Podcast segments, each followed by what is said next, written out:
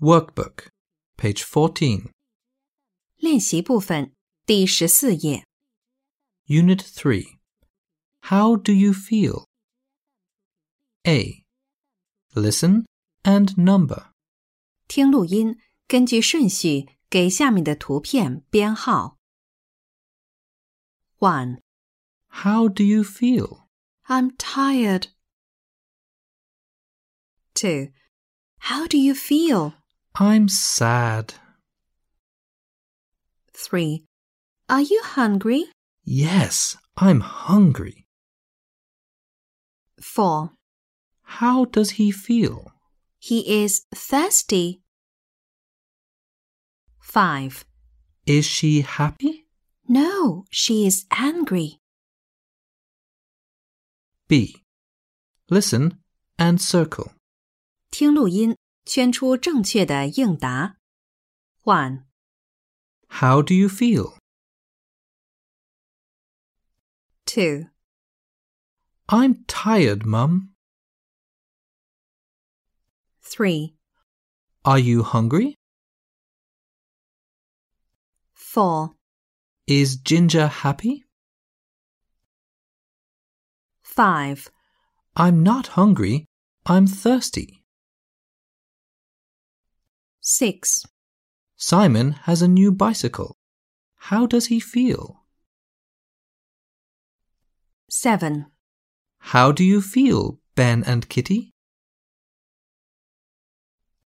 8, Have some biscuits, Tom. Workbook, page 15. 练习部分第十五页。 C. Listen, choose, and write. 听录音，选择填空，完成对话。1, Miss Duck likes water. She can swim. Hi, Mr. Cat. Hi, Miss Duck. Can you swim? No, I can't. I'm tired. Miss Duck is sad. 2.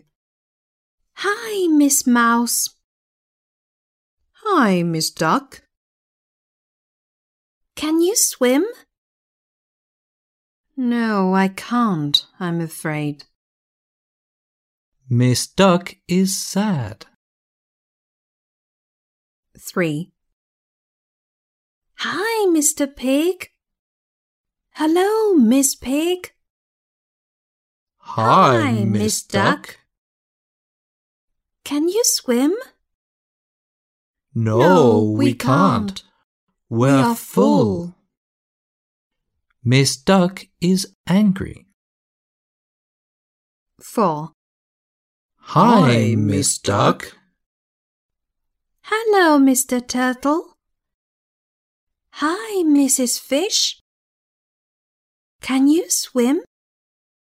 Yes, we we, can. Great. Let's swim together. Miss Duck is happy.